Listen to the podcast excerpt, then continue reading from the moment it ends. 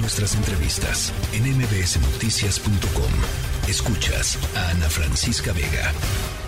Hay fallas em, en la nueva versión de la plataforma Compranet, una plataforma eh, creada por la Secretaría de Hacienda.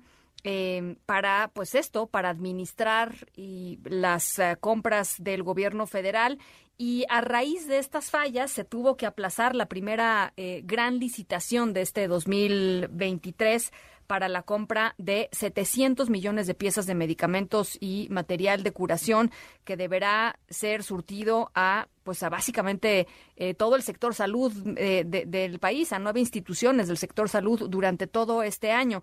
No es la primera vez que falla Compranet eh, y, por supuesto, hay implicaciones muy importantes en términos, en este caso estamos hablando del abasto de medicamentos. en la línea telefónica, Nayeli Roldán, reportera de Animal Político, me da como siempre muchísimo gusto saludarte, Naya, que sea un buen año. Querida Ana Francisca, muchísimas gracias. Igualmente para ti y también para el auditorio. A ver, ustedes han estado documentando una serie de deficiencias de la plataforma Compranet. Se cayó durante un buen tiempo. La Secretaría de Hacienda dijo que estaban haciendo una nueva plataforma eh, y presentaron esta nueva versión y esta nueva versión pues ya falló. Exacto, Ana Francisca. Em, bueno, este, como bien mencionas, eh, pues se cayó desde el año pasado. Estuvo 17 días eh, fuera de operación y eh, por primera vez en su historia. Hay que recordar que esta plataforma, Compranet, funciona desde 1997 y esta primera caída, digamos, ocurrió en 2022, el año pasado. Eh, luego, eh, Ana Francisca, también lo que publicamos en estos días es que el proveedor Bravo Solution México, que había prestado el servicio de soporte y mantenimiento durante los últimos 12 años, decidió no renovar el contrato para 2023 acusando falta de pagos, acusando también que la Secretaría de Hacienda no había eh, previsto o, puesto, digamos, suficiente ancho de banda eh, para que el equipo funcionara y tampoco había suficiente espacio de almacenamiento para que Compranet pues funcionara como debía por lo tanto no iba a continuar con este servicio para 2023. Hasta este momento, Ana Francisca no se ha contratado a ningún otro proveedor para dar este servicio, soporte y mantenimiento del antiguo Compranet, digamos, ¿no?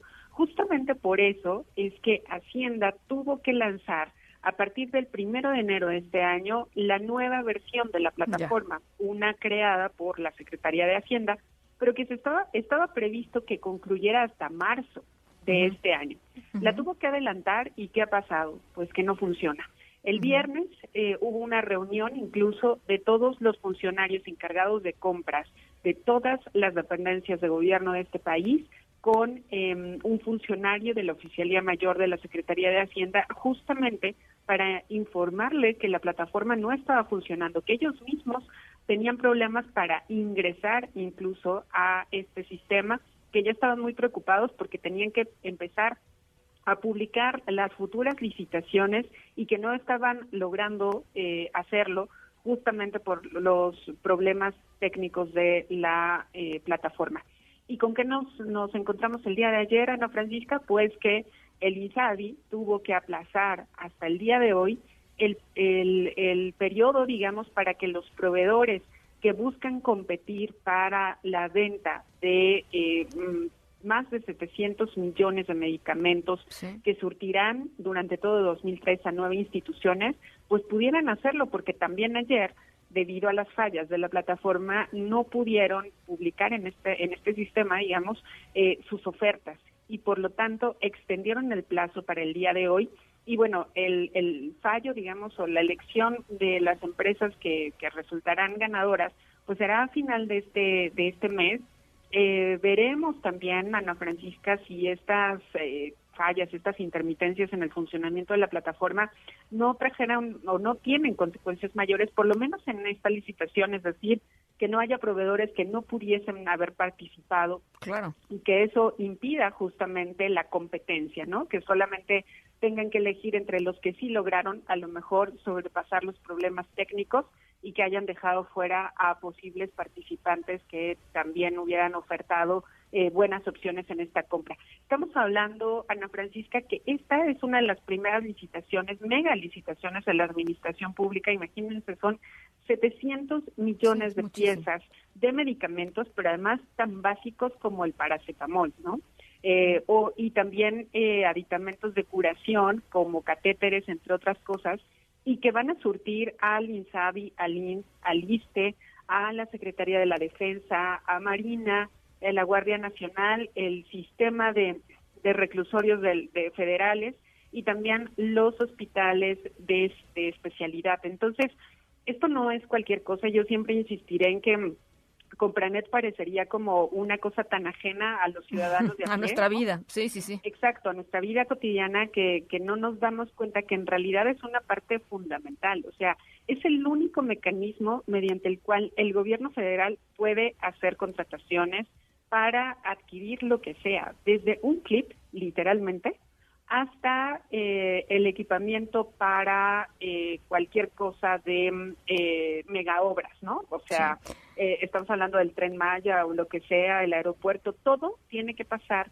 por esta plataforma, Compranet. De ahí su importancia. Justamente nació desde 1997 para evitar posibles actos de corrupción. Es decir, con esto ya no es necesario que las empresas acudan personalmente a tratar con funcionarios públicos en una oficina, sino que ahora todo se hace de manera pública. Si un proveedor busca participar en una licitación, tiene que subir su propuesta a la plataforma y luego la dependencia evaluará eh, estas propuestas y luego también hará público la, la evaluación y hará público el contrato y hará, o sea, eh, de ese, de ese nivel, digamos, eh, estamos hablando de eh, evitar corrupción o la publicidad, digamos, de este tipo de contrataciones y que en este momento pues no hay certidumbre de que esta plataforma esté funcionando al 100% y estamos justamente empezando el año en un periodo en el que eh, comenzarán todos los concursos de licitación.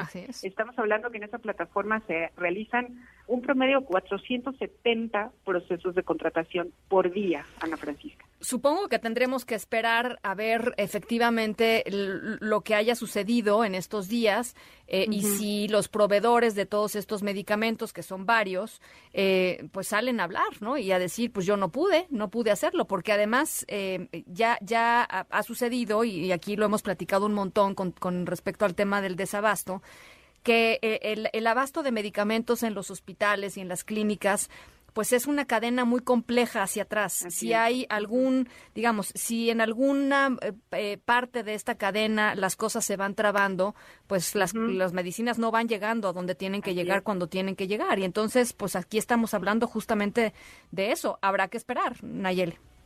Exacto, exacto, Ana Francisca. Este, por eso justamente las fechas, digamos, de los concursos son tan estrictos. Así es. Porque justamente están calculados eh, con base a el tiempo de entrega, de distribución y en el que lleguen al usuario final.